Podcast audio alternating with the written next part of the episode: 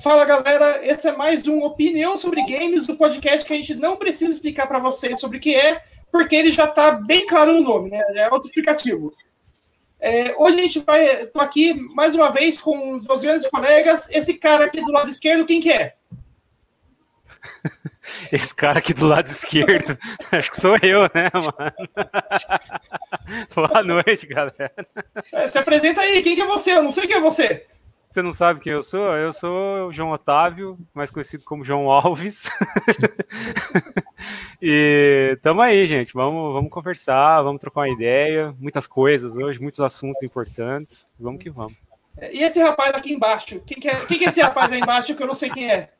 Eu estou embaixo e ao centro, só para deixar claro. Embaixo e ao centro. O meu nome é Maurício Daniel e, bom, todo mundo me conhece como Maurício Daniel, então é um prazer estar com vocês eh, para mais essa rodada de discussão sobre games. Rodada.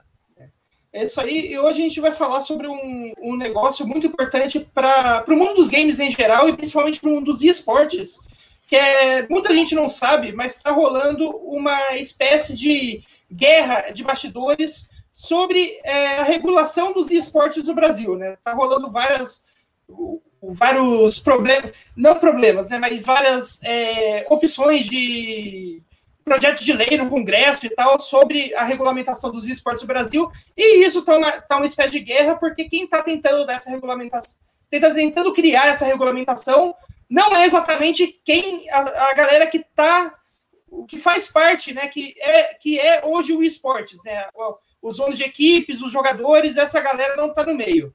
É, eu, eu realmente, eu mesmo, eu pessoalmente não sabia disso, eu fiquei sabendo por causa de uma matéria que saiu semana passada na The Sports Observer, né, matéria do Vitor Frascarelli, é, grande, grande amigo, grande o Vitor Frascarelli, matéria dele no The Sports Observer falando sobre essa guerra que está rolando aí nos bastidores do, do Congresso Nacional e para explicar mais sobre isso, a gente conversou aqui com o Nicolas Bock, que é um advogado que está por dentro de todo esse processo, e ele explicou para a gente direitinho tudo que está rolando, quando isso começou, o que, que isso quer, quer dizer e o que isso pode mudar o cenário do esporte se, se a, o projeto de lei for passado do jeito que está ou não. Então a gente vai sair um pouquinho aqui do, do nosso ao vivo, a gente vai mostrar a entrevista que a gente fez, gravou com o Nicolas Rock aqui para vocês. Vocês podem continuar comentando aí nos comentários e quando acabar a entrevista a gente vai voltar para comentar sobre o caso e ler os comentários de vocês e as, as opiniões que vocês têm aí sobre o processo. Então, ó, nós do passado, assume aí e vamos ver a entrevista aí com o Nico. Então, galera, eu tô aqui hoje com o Nicolas Bock, Bock, né? Que é o, o, advogado aí da área que está atuando na, junto com o pessoal de esportes e é um cara que está por dentro de tudo que está acontecendo nessa, nessa questão aí da, da, não, da legislação, né? Não, não, a gente não pode falar que é exatamente da legislação que está passando, porque está é, justamente na disputa, né? Não está sendo aprovado e tal, está justamente nessa disputa aí. E assim, acho que muita gente está meio por fora do que está acontecendo. É, Nicolas, você pode dar um panorama geral do que é essa disputa e de por que, que tem tanta gente brigando por causa dessa legislação?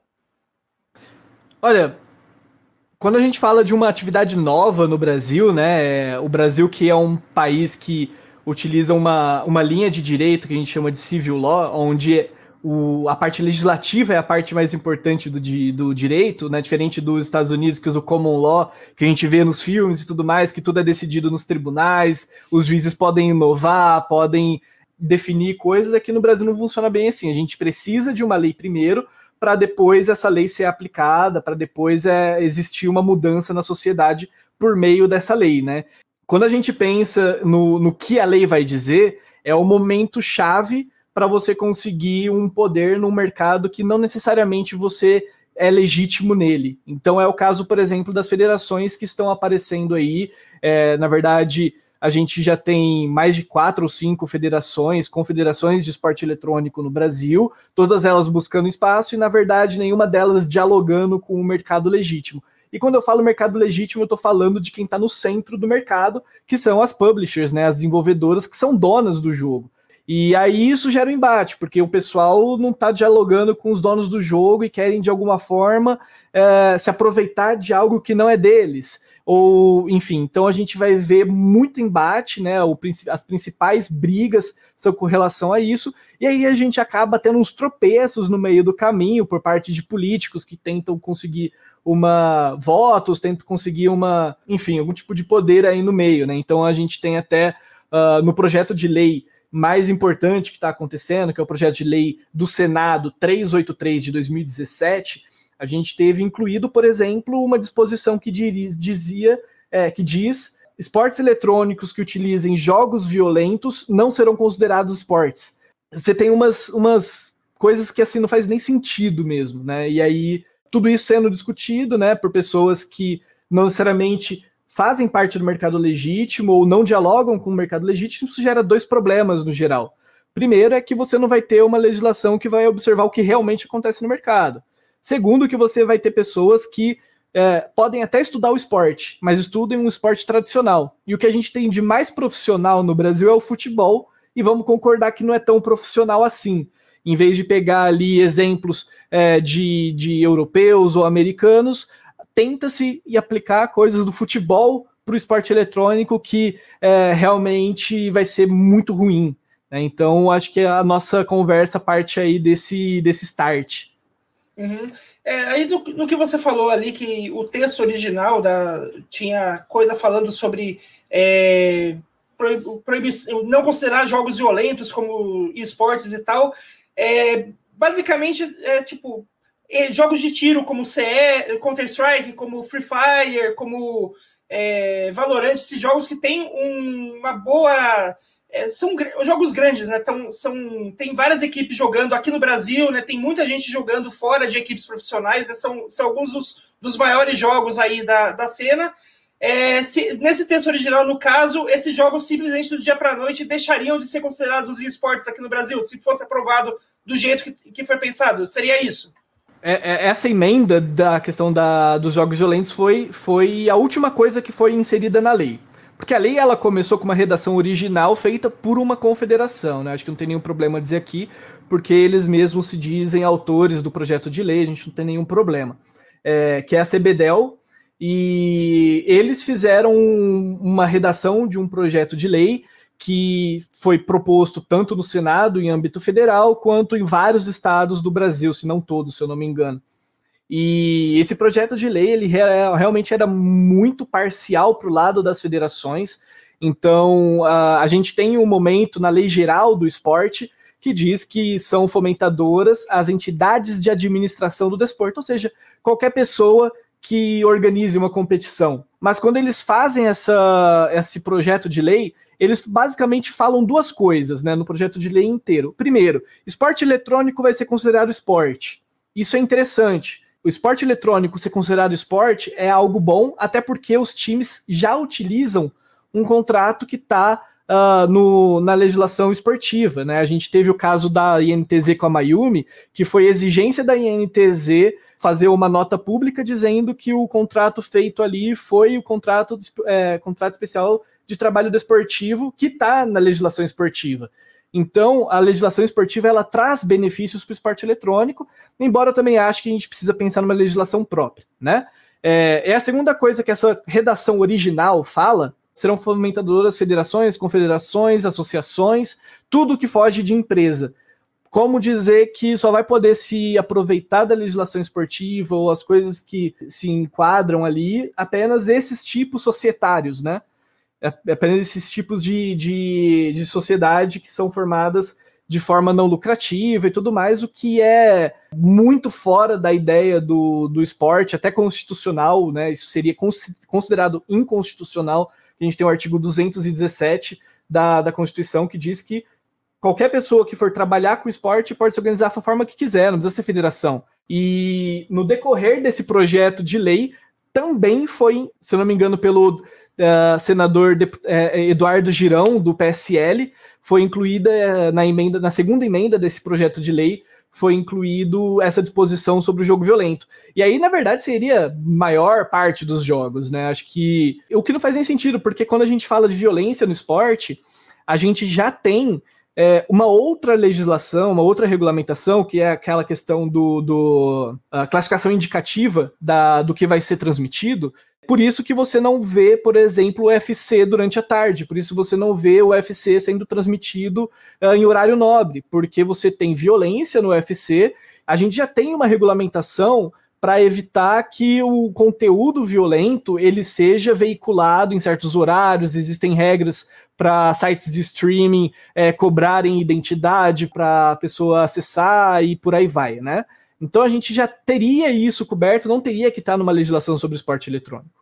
E aí, no caso, tipo, como você mesmo explicou, essa, essa disputa que a gente está vendo aí, essa disputa aí é, cada vez mais presente na, no, na agenda pública, né, na ideia de do que está acontecendo e tal, só que ela não é uma, como você mesmo apontou, ela não é uma disputa que começou agora em 2021, né? Ela já, ela já, já vem de, desde aquele projeto, primeiro projeto de 2017, né? E pelo, o, pela matéria que, uh, que o Vitor fez ali na para The Sports Observer, né, falando sobre o negócio, esse, pro, o, tá, esse projeto ele eu, do jeito que ele estava, que ele tinha sido escrito, ele havia sido é, barrado, né? Não, não foi aprovado, mas agora parece que estão tentando fazer uma manobra jurídica para tentar aprovar ele de outro jeito, né? Não, não no, no caso, pegar o mesmo texto e tentar, pelo que ele explica na matéria, pegar o mesmo texto e tentar aprovar no âmbito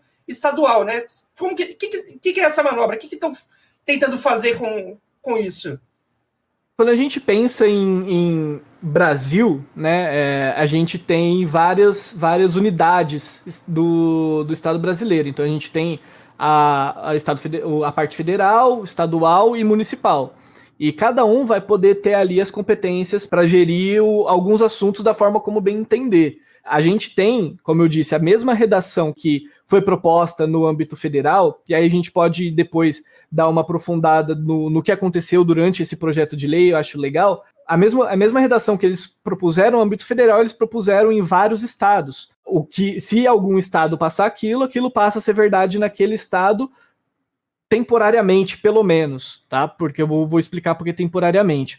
A, no estado de São Paulo, que seria o mais importante, porque quando a gente pensa em, em esporte eletrônico, todas as empresas estão situadas em São Paulo, a maior parte das competições acontecem em São Paulo, então ali era o mais importante e o, esse projeto de lei ele foi aprovado pela Assembleia Legislativa do Estado de São Paulo da forma como estava, teve algumas mudançazinhas, mas foi praticamente aprovado da forma como estava, só que aí, da mesma forma que no âmbito federal o presidente pode vetar uma lei, o governador, no âmbito estadual, pode vetar leis também.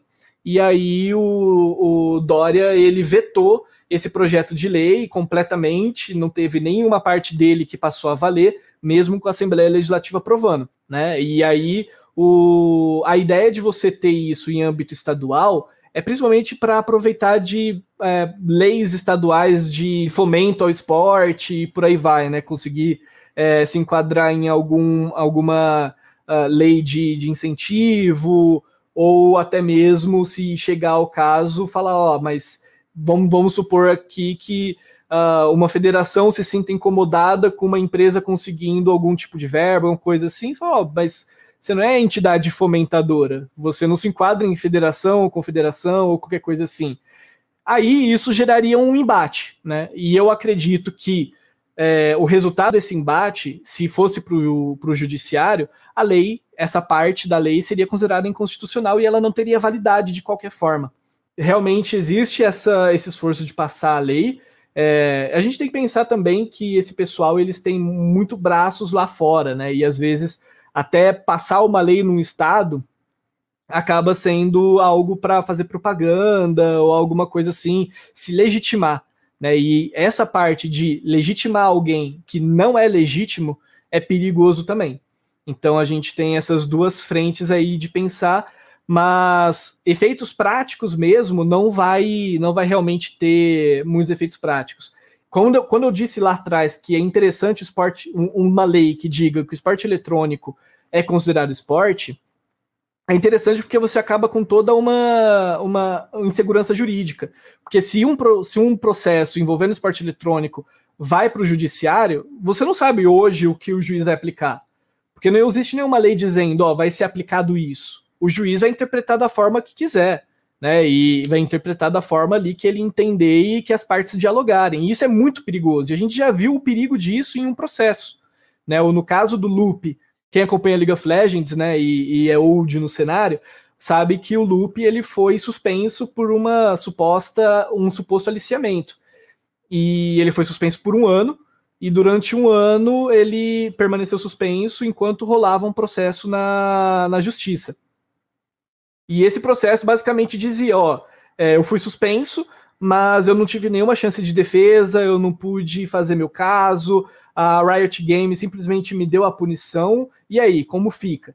A advogada do, do Loop né, e da PEN não era especialista em direito esportivo, então não pediu a aplicação da legislação esportiva. Se ele não pede a, legislação, a, a, a aplicação da legislação esportiva e o juiz também não conhece, não aplica por ele mesmo, aí a gente tem um problema porque o juiz nem provavelmente nem pensou em aplicar a legislação esportiva. E naquele caso, a punição, mesmo sem defesa, foi considerada válida porque estava no, no regulamento ali do, do que foi assinado pelo clube e pelo jogador. Mas existe uma disposição justamente para é, trazer uma ordem para o ambiente esportivo, uma disposição na legislação esportiva que diz que suspensão e, e, e banimento só pode acontecer depois de um processo.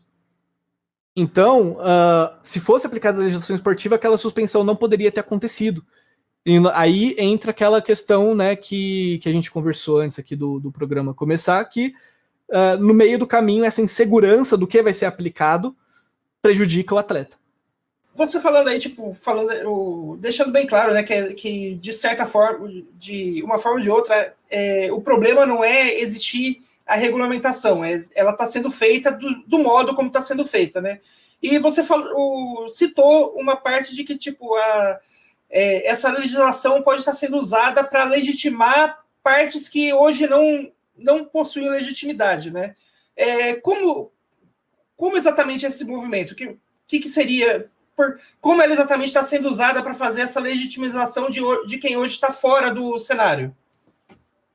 O maior perigo é, quando a gente fala de prática, se uma, se, se uma confederação estiver fazendo uh, uma competição de um jogo de uma desenvolvedora que não gosta daquela confederação, o que ela vai fazer é mandar uma notificação extrajudicial, falar para ela parar, senão vai tomar medidas cabíveis, e ela não vai poder utilizar o jogo. Então, na prática, ao longo prazo, é, quando a gente fala de, de competições feitas por, por essas federações, confederações que, que tentam é, de alguma forma é, se legitimar, acaba não, tem, não, não, trazendo um perigo ao longo prazo muito grande, por conta disso que eu acabei de dizer. Só que a gente tem que pensar que a gente está num, num, país, né? A gente está no Brasil e o nosso, a nossa cultura é federativa. Então, quando alguém que não conhece o esporte e tá vendo Fantástico falando sobre isso, tá vendo jogo sendo transmitido na Sport TV, tá vendo um canal aberto novo que sua programação é basicamente baseada é, nisso, né? Falou, pô, tá na hora da gente entrar. Como a gente vai entrar? E por experiência própria eu digo, eu tenho uma coluna na rádio CBN e tudo mais, então eu acabo sempre sendo procurado para esse tipo de coisa. Então o pessoal me pergunta: ah, Nico, e aí? Com qual filiação, com, com qual federação eu tenho que me filiar para participar dos esportes eletrônicos? Que federação eu procuro para negociar uma, uma, um, um patrocínio? Porque essa é a cultura de, das empresas que investem em marketing esportivo. Aí você procurar primeiro a federação e aí entender como funciona aquela modalidade e tudo mais. E quando a gente tem essa realidade, a primeira pessoa que vai ser procurada vai ser aquela confederação. Vai ser aquela confederação que aprovou um projeto de lei. Vai ser aquela confederação que está discutindo um projeto de lei, que fez um projeto de lei no âmbito federal. E isso é muito perigoso, porque essas pessoas chegando primeiro numa confederação que não tem legitimidade no mercado, pode acabar investindo errado, pode acabar fazendo coisas erradas e, e depois se desencorajando a continuar no esporte eletrônico porque ali foi enganado, porque ali aconteceu alguma coisa. É nesse ponto que as, as confederações e federações que não são legítimas acabam incomodando o mercado, né, que é legítimo. É, e e se eu não me engano, tem, tinha uma, uma parte lá da, dessa, dessa, dessa legislação, no caso a gente está falando tipo, desse primeiro texto que não foi aprovado federalmente, estão tentando aprovar em matéria de, de estados né, e tal, era a parte que era considerada como mais problemática nesse sentido, que era o tal do artigo 4, né? Que passava um, um, um poder mais grande para essas federações. É, você pode explicar para quem não está sabendo, para quem não conhece exatamente é, o que está acontecendo, é, o que exatamente é esse artigo 4 e por que, que ele pode ser perigo, perigoso do jeito que ele foi escrito? O artigo 4 ele basicamente diz que ele limita né? E a palavra seria isso. Ele limita como entidades fomentadoras as federações, confederações e associações que são organizadas de forma não lucrativa e são organizadas da forma que a gente vê no esporte tradicional. E isso deixaria de fora como entidades fomentadoras do esporte empresas que se constituem de forma é, é, empresarial mesmo, né? É, é essas empresas que têm fins lucrativos, que são justamente as publishers, as empresas que estão fazendo competições sérias de esporte eletrônico, as, a, a, os próprios clubes, né? Que vários clubes, por exemplo, de futebol, acabam aproveit é, acabam fazendo projetos sociais também e tudo mais, né? Então deixaria de fora como entidade fomentadora as empresas e, e, e tudo mais. Quando a gente pensa em esporte, essa limitação ela não existe, ela não pode existir. Por conta de toda a questão do, do, do presidente Vargas, né? É, Getúlio Vargas, que usou muito politicamente o esporte, a gente tem uma situação que na nossa, na nossa Constituição, por conta desse uso político do esporte que a gente viu é, na época de ditaduras, né, pelo próprio regime nazista, o esporte foi muito utilizado. É, depois disso, a gente tem uma disposição quase que global no mundo inteiro, não é só na Constituição brasileira, que o Estado ele não pode intervir no esporte. E você limitar a forma como uma empresa que trabalha com esporte vai se formar, está prejudicando essa, essa disposição, que a gente chama de autonomia esportiva. Não sei se alguma empresa hoje tem interesse. Na verdade, tem a própria NTZ, tem um projeto de, de tinha ou tem ou um, um, projeto que se beneficia da lei de, de incentivo ao esporte, por exemplo. Né? Mas a gente tem outras, outras iniciativas, como o Yogamers do Yoda, né? o Yogamers do Bem, a gente tem o, lá no Rio de Janeiro o Afro Games, né? É, que poderia se utilizar, realmente não, não sei se utilizam de lei de incentivo ao esporte, mas poderiam se utilizar. É, e se tiverem formatadas numa questão de empresa e não de a associação, federação, confederação, elas não poderiam receber algum, na teoria, não poderiam receber algum tipo de incentivo nesse sentido. Embora a, a, o que me parece não ser a intenção de monopolizar competições, você tem a monopolização de outras coisas na mão de, de apenas é, esse tipo de entidade associativa, né? federações, confederações. Esse é o perigo. É, e daí quando você monopoliza essa, essas partes adjacentes, você pode acabar, tipo, com, com o passar do tempo também monopolizando as competições, né? Acredito novamente, a parte de monopolizar a competição é muito difícil ser monopolizada por confederações, porque você vai ter ali é, é, o dono do jogo. Como você tem uma publisher que criou o jogo e ela é dona do jogo, se ela disser, ó, beleza, você é a única pessoa que pode fazer competição, mas competição do meu jogo você não faz. Né? E aí acaba perdendo toda, toda a ideia, porque a gente tem que pensar que a gente tem duas indústrias, a gente tem a indústria do jogo, e aí aqui a gente fala de exploração do jogo e tudo mais, a gente tem a indústria esportiva. Muita gente acha que a, a, a parte de, de esporte eletrônico ela está muito protegida por conta da, da legislação de proteção intelectual, e isso é uma meia verdade porque a, a, a legislação de proteção de, de, de propriedade intelectual e, e, tudo mais, ela vai até o momento em que a desenvolvedora é, negocia quem vai poder utilizar o jogo dela para fazer uma competição ou decidir que ela mesma vai fazer a competição. E aí, a partir daí, a partir do momento que estamos negociados quem vai utilizar o jogo, a partir daí é, vai ser uma outra legislação que vai ser aplicada, porque aí você não tem mais a exploração do jogo Você tem a exploração do esporte, né, do, do espetáculo esportivo e tudo que cerca esse espetáculo esportivo. E aí não é mais a imagem do jogo que está sendo regulamentada aí, é a imagem do espetáculo esportivo, do atleta, do clube, e aí você tem essa diferenciação. Então, se, se você é, impede que aquele, aquela propriedade do jogo chegue no momento esportivo, a confederação não tem o que fazer.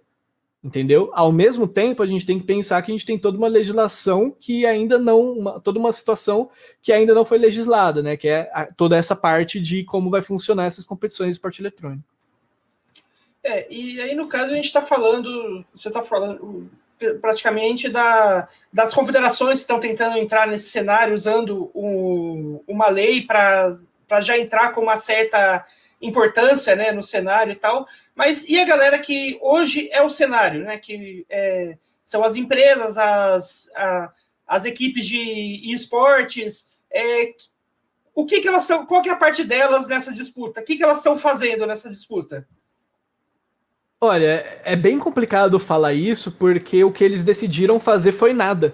Né? É, na verdade, quando acontece alguma coisa, eles organizam algum tipo de tuitaço, ou aí eles entram na briga, mas em, é, é, não existe uma movimentação para dialogar, né? não existe uma movimentação para entender o que está acontecendo e se impor.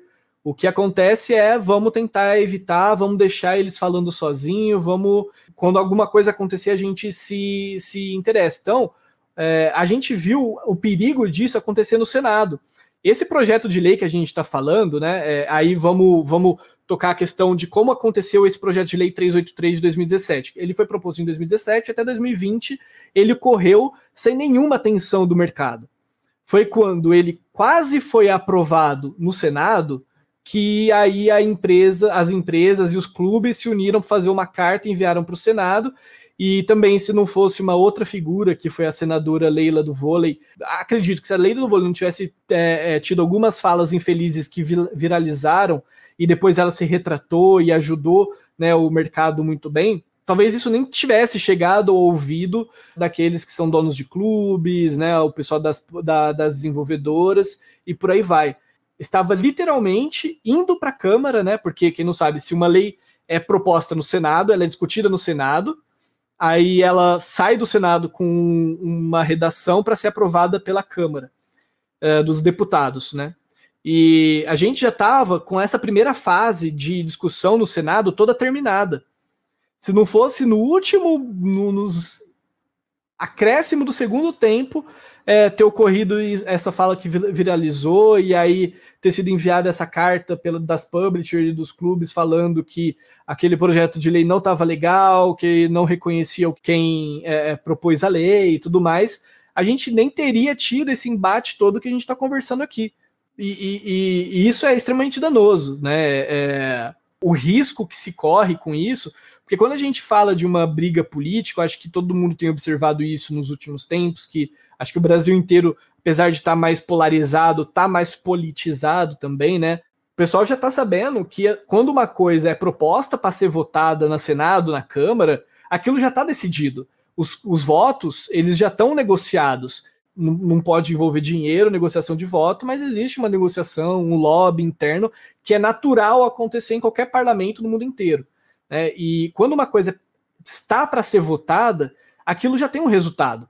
Se você deixar para se mexer no momento que aquilo está sendo votado, você não vai conseguir reverter nada do que está acontecendo ali.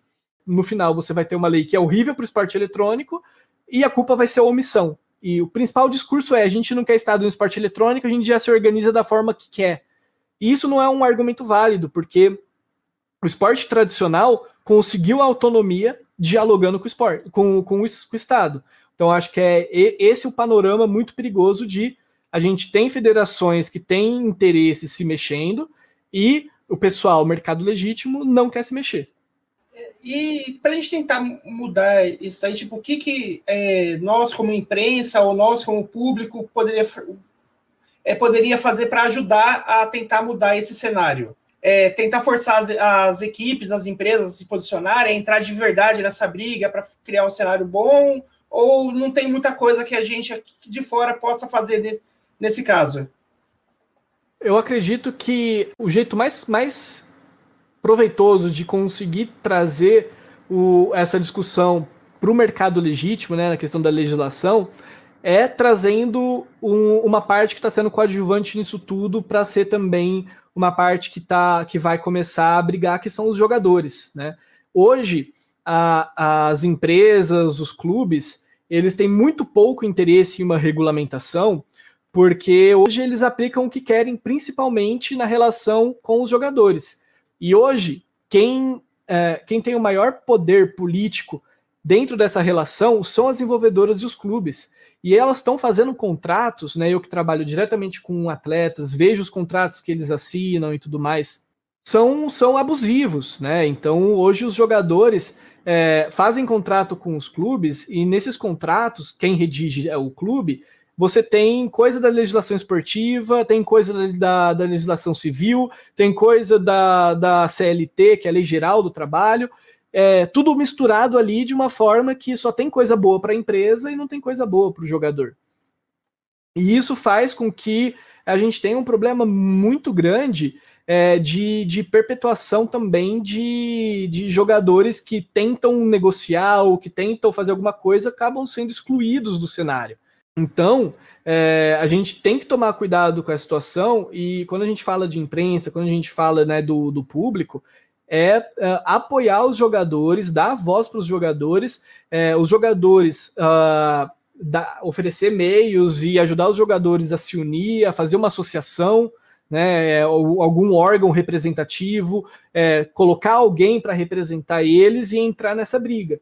Porque no momento que os jogadores começarem a negociar e falar, ó, a gente quer que seja aplicada a legislação tal. Ah, essa legislação não é tão boa para gente, vamos negociar tal. Ah, mas aí pô, mas aí a gente não pode aplicar duas legislação é, numa mesma atividade, a gente tem que eleger uma coisa. Ou vai ter uma negociação muito saudável ali em um âmbito privado, ou essas pessoas vão procurar, é, e acredito que é um caminho natural, uma regulamentação que faça sentido para essa atividade, que talvez seja diferente o que essas federações estão propondo, e aí vai ser necessário novamente entrar nesse meio político, entrar de, em aplicar uma legislação que realmente faça sentido. Né? Então a gente pode falar é, por exemplo, da própria gaming house e da, do, da quantidade de horas de trabalho, questão de concentração e tudo mais que são super é, é, relativizadas quando a gente fala de contrato de trabalho esportivo versus o contrato especial, aliás, contrato geral que está na CLT. Envolver os atletas, acredito que é a forma mais fácil de fazer com que o mercado se envolva nessa briga política e procure o que é melhor para o esporte eletrônico. Outra forma também é tornar tudo isso público para que alguma coisa, algum órgão público intervenha. A gente já tem isso acontecendo, por exemplo, né? Aí foi papel da imprensa falar, por exemplo, do caso do atleta que morreu numa gaming house por que alegadamente condições ali que não eram legais de higiene, ergonomia e tudo mais no trabalho, né? Aí você já tem o Ministério Público do Trabalho investigando a situação. E no momento que o Ministério Público do Trabalho começa, ou qualquer tipo de Ministério Público, começa a, a investigar, entender o que está acontecendo, aí não vai ser um, uma situação onde o, o privado vai ter controle. Porque a partir do momento que tem gente morrendo porque não se é, não se observam regras mínimas de segurança e higiene no trabalho, aí você vai ter o Estado intervindo. E aí é pior. Então, acho, acho que, é, pelo que a gente está vendo aí, esse, digamos assim, a real ideia de se fazer uma, uma regularização, uma regulamentação boa para isso seria uma o, seria é, fazer uma lei que não seja apenas uma lei de que, que mexa na questão da prática esportiva, na prática de organização de campeonato e tal, mas também que defina algumas coisas da prática trabalhista, né, que hoje está totalmente aberto, né? Tipo, as empresas fazem o que bem entendem com, com seus jogadores, né? E assim, o, qual seria o, o, o que você acredita que é, talvez seja o melhor caminho para fazer, fazer uma. Para a gente pensar, pelo menos começar a pensar uma conversa de uma regularização desse sentido, né? Porque, como a gente sabe, é apesar, ainda que é, a gente possa usar a regularização esportiva como base, o, o esportes tem muitas particularidades que não existem na questão de, do futebol, do basquete ou de qualquer outro esporte, né? Com certeza. É, o caminho é fazer a mesma coisa que a Coreia fez lá no antes dos anos 2000, que é unir todo, todo mundo que participa desse mercado. Então você ter representantes dos clubes, representantes das publishers, representantes dos anunciantes, das pessoas que querem se envolver com o esporte eletrônico, representantes dos atletas, ter representante de todo mundo ali para sentar na mesma mesa, entender quais são as demandas de todo mundo e aí a partir daí começar a entender qual que é um meio termo aceitável, né? O, e aí quando a gente pensa também o Estado tem que estar tá nessa, nessa conversa também para entender é, questões de higiene mínimas, questões de como que pode ajudar o esporte eletrônico, né? E, e, a partir daí fazer alguma coisa séria. E não é à toa que o, a Coreia é o que é no esporte eletrônico, porque ela fez isso 20 anos atrás. Quando a gente fala de Coreia, a gente tem a CESPA, que é a, a Coreia Esports Association, que começou da união de todas essas pessoas para entender o que eles podiam fazer para o esporte eletrônico crescer da melhor forma possível no país e essa associação se tornou até uma, um órgão público. Hoje ela, esse, essa associação faz parte da pasta ministerial da, da, da cultura, turismo e por aí vai lá, no, lá na Coreia. Então esse é o caminho, é você unir todo mundo, todo mundo tá é, na mesma mesa, negociando, entendendo o que está acontecendo e brigar por seus interesses, e o Estado também falar, ó, peraí, talvez esse interesse que é importante para vocês, ele não é legal para a sociedade porque você vai colocar vidas em perigo, né? Ou então coisas desse gênero. Uma coisa que muita gente tem medo do Estado é aumentar a tributação, por exemplo, né? Isso é um mito. Na verdade, se for aplicada a legislação esportiva, você vai ter uma diminuição da tributação. A gente teve um caso em 2014 que foi a, a, uma competição de Smite que aconteceu na Comic Con, em que foi cadastrado como, como competição esportiva, tinha uma premiação de 100 mil reais naquela competição, e a Caixa falou assim: não, peraí, é, vocês não são esporte. Você, se você for ter uma premiação, você tem que passar pela Caixa Federal como concurso cultural. Enquanto que, se for considerado esporte, você vai ter a premiação esportiva em si.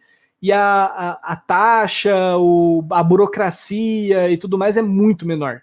Então, Muita gente fala, ah, não vamos trazer regulamentação para o esporte eletrônico porque só vai trazer problemas, vai trazer mais taxação, o Estado quer meter a mão no que está dando certo, e não é bem assim.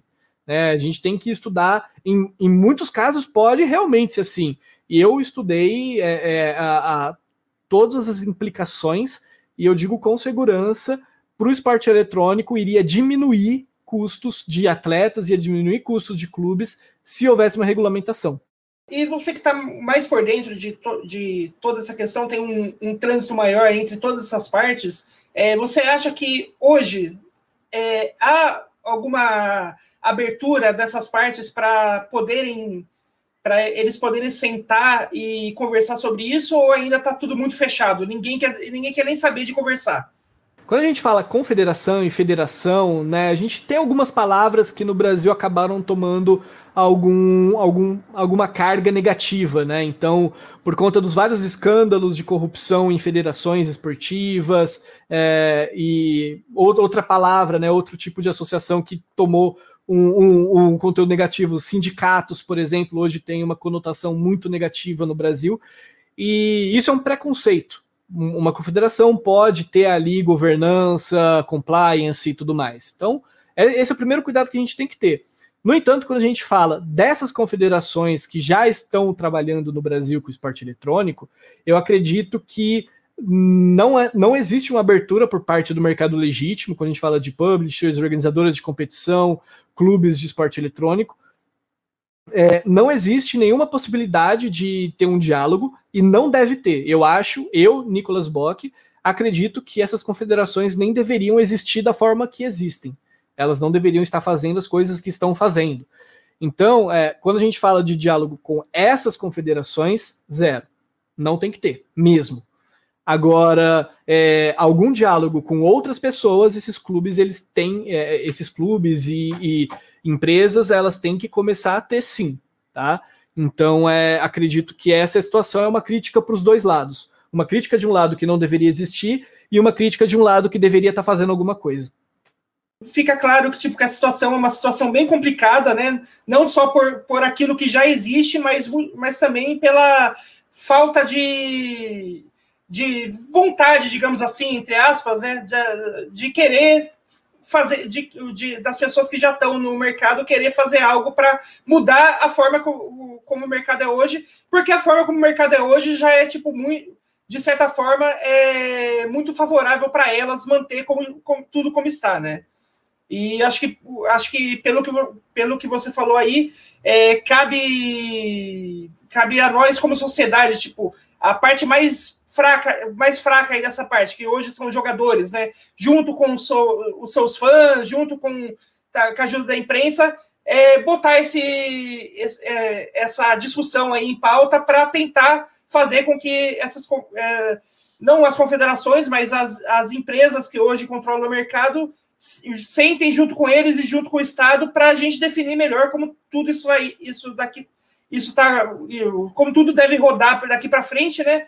para a gente não acontecer que nem, que nem ter outro caso, tipo que nem o, o do Lupe que você comentou ali, né? Que quando o negócio chega na justiça, que aí cai, desce a marreta, porque não tem um entendimento muito claro de tudo aquilo e o juiz faz o, o que bem entender, né? Exatamente. E você tocou num ponto muito interessante que são os fãs. A gente tem, uh, a gente tem o, o Código de Defesa ao Consumidor, e a gente tem o Código de Defesa ao Consumidor Esportivo, que é o Estatuto do Torcedor. O Estatuto do Torcedor ele serve justamente para dar poderes aos torcedores, né, aos fãs do esporte, de cobrar certas, certas medidas do, de, quem, de quem participa do esporte, é, criminaliza certas práticas que é ruim para o consumidor, como por exemplo combinação de resultado, né? Porque hoje isso não seria punido criminalmente, por exemplo, se a gente não considerar o esporte eletrônico esporte. E é assina embaixo de tudo que você falou. E acho que é isso, não, não, não tem para onde fugir. Se as empresas não querem um, uma intervenção do Estado, então que elas façam o mínimo para o Estado não chegar lá. Né? Então, que não haja mais mortes, né? Eu acho que é o mínimo que a gente pode pedir.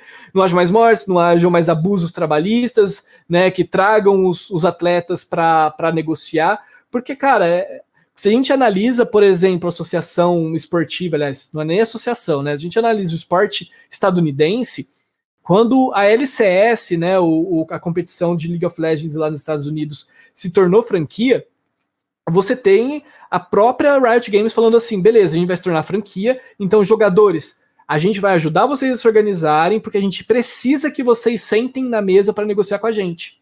Quando chegou aqui no Brasil, não.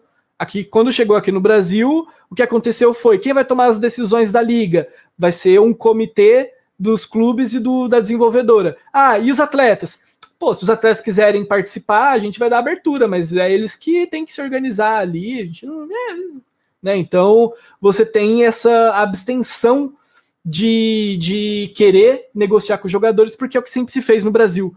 E quando a gente estuda toda a parte de gestão esportiva, tratar o esporte como negócio e tudo mais, é absolutamente o contrário que se é pregado. Né? E aí, se o Estado entra não por iniciativa privada, mas por iniciativa estatal, aí a gente pode ter problemas maiores do que do que é, é, se previa antes, né? Do que se isso está sendo feito por confederações e tudo mais.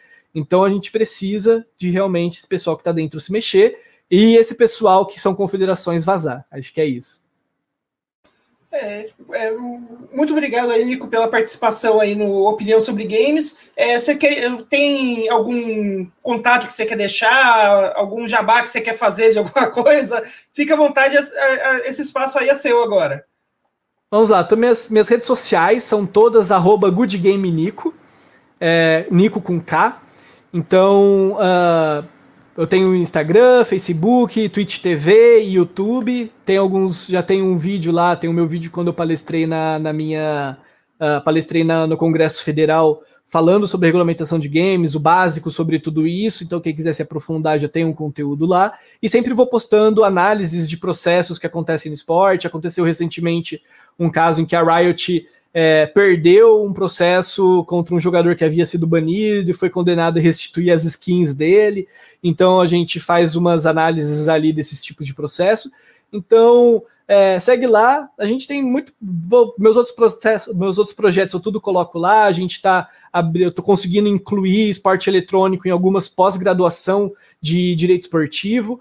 Então, é, quem também for da área do direito tiver interesse em algum tipo desse de curso como esse, é, vai ser super bem-vindo também. Acho que é isso. Então, valeu, Nico, mais uma vez, obrigado pela participação. E agora vamos voltar para o ao vivo. É isso aí, galera. Vocês ouviram aí a entrevista com o Nico, né? Ele falou bastante sobre a questão aí do esporte, da regulamentação e tal. E agora, nesse final de programa, eu queria convidar aqui para o nosso programa o Vitor Frascarelli, que é quem escreveu a matéria na The Sports Observer, que levou a toda essa entrevista, né? É, o Vitor Obrigado aí por, por participar aí do programa. Seja bem-vindo ao Opinião sobre Games mais uma vez, né? Que quem, quem assistiu, quem acompanha a gente há mais tempo, sabe que o Vitor já, já teve um episódio aqui com a gente, né?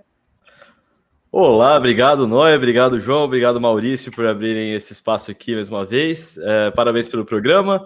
E, poxa, estou aqui para responder qualquer dúvida ou qualquer outra, outro desdobramento que vocês tenham a partir daquela matéria lá que o Nico ele foi uma fonte minha, me ajudou demais a entender todo o panorama e é excelente que vocês falaram com ele também. Valeu, Vitor. Acho que é, acho que o, negócio que você queria vir aqui também é que você tinha comentado comigo fora daqui que você, você queria se posicionar também sobre o assunto, né? Que na sua matéria você, você tentou fazer uma matéria bem isenta, né? Sem se posicionar, você não deu a sua opinião sobre, sobre o que está acontecendo, né? E Sim. agora, na opinião sobre games, você vem aqui justamente para dar a sua opinião, né?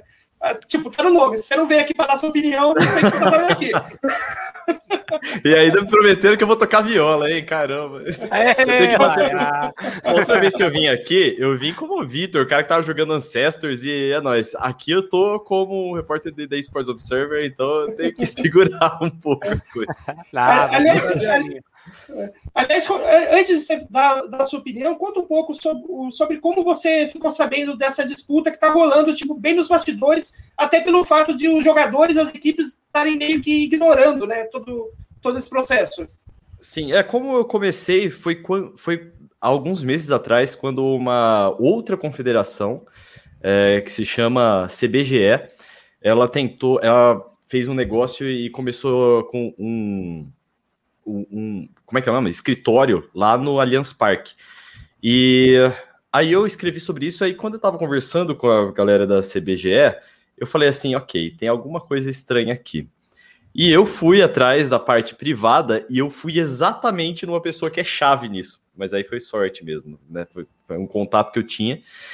E aí é, ele me contou tudo que está se desdobrando e tudo mais. E eu falei assim, puxa, eu preciso fazer uma coisa mais aprofundada sobre isso. Passaram-se os meses e aí é, a gente ficou sabendo que estão passando essas leis no, no âmbito estadual, né? Porque é, quando eu conversei alguns meses atrás, me contaram da história de 2019, quando eu ainda não trabalhava na, no Sports Observer, não tava, curtia esportes, curtia games, mas não estava por dentro dessas de todos esses meandros.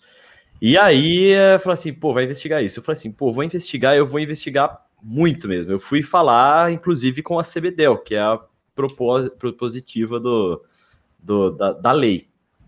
E aí, cara, é, aí já começa a entrar a minha opinião, que foi uma coisa que eu, eu conversei com o Daniel Cossi, que é o presidente da CBDEL, que é o que eu, o, Nico falou, essas é, confederações não poderiam existir, não teria que ter diálogo com elas, é, e aí é o que eu digo, cara, mas é essa galera que tá colocando a lei lá, é essa lei que tá passando.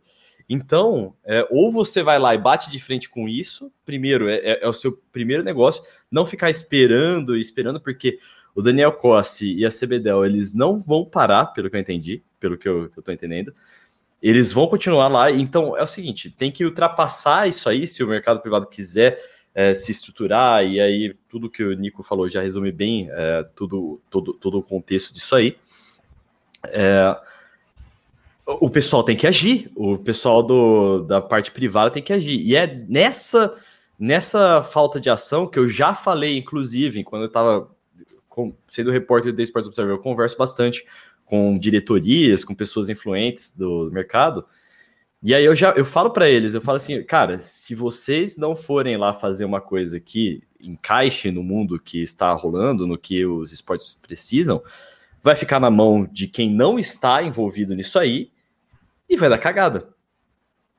Que e, e é o que o Nico falou também, é uma hora ou uma hora o Estado intervém ou uma hora alguma coisa passa.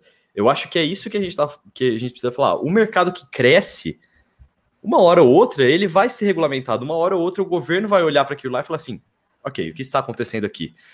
E aí, se você não foi lá e tomou atitudes e tomou é, precauções, é, falou assim: ah, é, um, uma das pessoas que eu falei falou assim: ó, oh, é muito difícil a gente fazer, porque cada. É, cada empresa tem que ser independente para explorar a sua IP, né, sua propriedade intelectual, do modo que melhor é, pensado, que melhor quiser. E aí que está o caso. Então passa lá uma lei de esportes falando que as IPs vão ser preservadas e ter autonomia sobre isso, garantindo isso, garanta isso. É, porque senão alguém vai passar alguma coisa, e aí, é, no caso agora é a CBDEL que está é, passando, já passou em alguns estados, inclusive. Não vou ter a lista exata de quais estados passou, até porque é muito difícil acompanhar isso.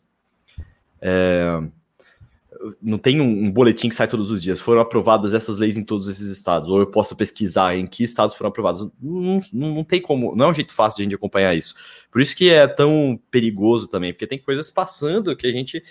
Por exemplo, no Ceará, é, por causa da pandemia, foi adiado, mas aí tinha um pacotão de leis e essa aí tava no meio.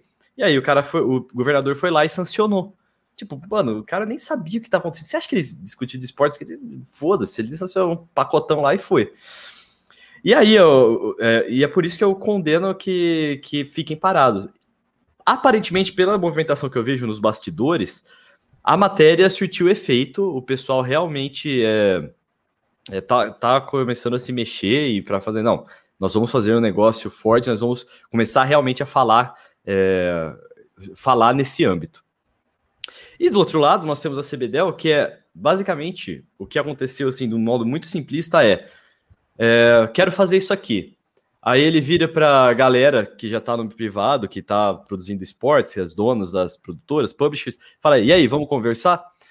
A galera fala: confederação? Não. E aí ele fala assim: foda-se, vou fazer do mesmo jeito. Entendeu? Aí, cara, o cara vai sem prestígio, sem suporte, sem é, orientação da, por parte das produtoras. Querer passar a lei também. Cara, não tem como isso. Tem que. Ah, mas eles que não quiseram conversar. Não interessa, cara. Você não pode fazer isso com, uma, com um mundo que não é seu. Tá ligado? Você vai. Ele. Ah, não, vou fazer assim mesmo. E é isso. E foi. E aí tá aí passando as leis. Por isso que eu acho que na hora que ele chamou para conversar, é, pode falar assim: não, nós não queremos conversar com. Essa não é uma ideia boa, nós não queremos. E aí já fala assim: ó, ok, a gente precisa fazer alguma coisa. Aí fala assim: putz, mas aí a gente não trabalha, aí a gente tem que se dedicar muito a isso. Cara, é a subsistência do meio que você vive, porque se você não fizer, alguém vai fazer. Então é um investimento no futuro, você gastar um tempo nisso aí. Tem, tem uma outra coisa que, que eu queria falar. Às vezes me parece, tipo, dessa galera que fala assim: ah, não quero me me envolver, não quero é, conversar com o governo, não quero fazer esse tipo de coisa. Eu acho que é exatamente esse tipo de atitude que colocou a gente no momento que a gente está agora, político, do Brasil, tá ligado? É, é, é, quando a galera, não, não quero falar, não, não vou, não gosto de política, não gosto de, não, não quero fazer política. Elegeram um cara que não sabe fazer política, que é o Bolsonaro, falando bem claramente, é, achando que, ah, é, defende tudo isso que tá aí. Não é assim, ah, isso aqui, é a nossa bolha e acabou. Se você quer manter os esportes num, num, patamar pequeno, assim, talvez você consiga fazer isso. Mas se você quer expandir, os esportes estão expandindo, estão atraindo atenção, estão atraindo investimentos, estão atraindo coisas, é, cada, é, casos e casos, uma hora isso aí vai ter que se envolver. E é aí que eu acho que o pessoal. É, e aí inclui-se Riot Games, inclui-se produtoras como a BBL, é, pecaram. Teriam que, tem, que, tem que estar lá e debater. E quando, a, quando existe um convite para você ir, por exemplo, num, num, numa assembleia de deputados, é, vai lá, cara, porque é a sua oportunidade de você educar essa galera. Se não, alguém chega uma lei dessa aí e a galera não está educada sobre isso. não sabe, sabe? E é, é, essa é a minha opinião, a minha posição sobre tudo que está acontecendo. Assim. Esse é um tema extremamente complexo, né? Acho que a gente aqui está pincelando o tema, né, praticamente, porque é, é, são muitas ramificações que, que, que, isso tem, né? Esportes, como o Vitor falou, é um negócio que está crescendo muito hoje no Brasil e óbvio. Não, e, né, e como envolve dinheiro, né, cara? Precisa ter envolve... uma, uma precisa, emprego, dinheiro. emprego, dinheiro, precisa ter regulamentação, cara. Não, não, não, adianta fugir disso, cara. Não tem como, sabe? Você fugir. Sim, disso. sim. O, é o que eu, é, é isso aí. Uma hora vai ter, cara. E aí fala assim, poxa, mas é, político é difícil negociar com político porque é sempre o toma lá da cá, não sei o quê. Por exemplo, o Daniel Cossi da, da CBDEL, um, um dos escândalos da CBDEL, né? É, inclusive, ele se defende disso falando assim que o cara fazia coisas de esporte, então, como ele se aproximou do senador que redigiu a lei junto com ele e, propôs o Senado, ele descobriu que o filho do cara também mexia com esportes e chamou o cara para ser um vice-presidente. Se isso foi um tal lá da cá ou não foi, o Daniel Cossi, a gente não sabe, Daniel Cossi disse que, pô, o cara é. Só porque ele é filho do senador, eu não posso chamar ele. É que fica meio estranho, né? Tipo, o senador que você está é, se aliando para passar a lei, você dá um cargo pro filho, né? E às vezes fica esse negócio assim, pô, aí vem entra no, no como é que é o nome? No currículo do cara, né? E parece uma troca de favor. É. Só que, ao mesmo tempo, é o que eu falo assim, tipo, ah, como é que a gente vai falar com o deputado? Como é que a gente vai pegar se a gente não tem o que dar em troca? Cara, ter eleição, eleição, deputado e quer ser eleito, tá ligado? Vamos partir desse princípio, quer ser eleito se você pega um cara assim, ó, seja nosso aliado, seja aliado dessa causa, porque você vai ter, olha o público que a parte de esportes tem, olha o público que você pode atingir é, a, sendo um suportador da nossa, da nossa causa, né? É, e aí ele lá dentro, o deputado, faz o lobby dele, né? Pô, você me ajuda nesse projeto aqui, eu te ajudo nesse outro, tá ligado? Tipo, sei lá, é, aí é a parte da política que eu realmente é muito mais detalhista e, e dentro de muitos outros meandros que eu não vou saber falar. O que não pode é como eu, quando ele falou, o que que fizeram? Não fizeram nada. E aí, a hora que descobriram, já tava no Senado, cara, já tava sendo votado, tá ligado? Isso é muito perigoso mesmo, porque apesar de dizerem, é, diz o Daniel Costa, o próprio propositor dessa lei, que se passar nada vai acontecer, é só ignorar ela, que continua do mesmo jeito. É, eu acho que sim, é verdade que abre brechas para outras coisas, tá? Então, mesmo que isso aconteça. É, e aí, velho, já pensou se é uma outra. Mas já pensou se é uma outra lei que é realmente restritiva pra caramba, assim, que é, poderia acabar e subjugar todas as organizadoras de esportes?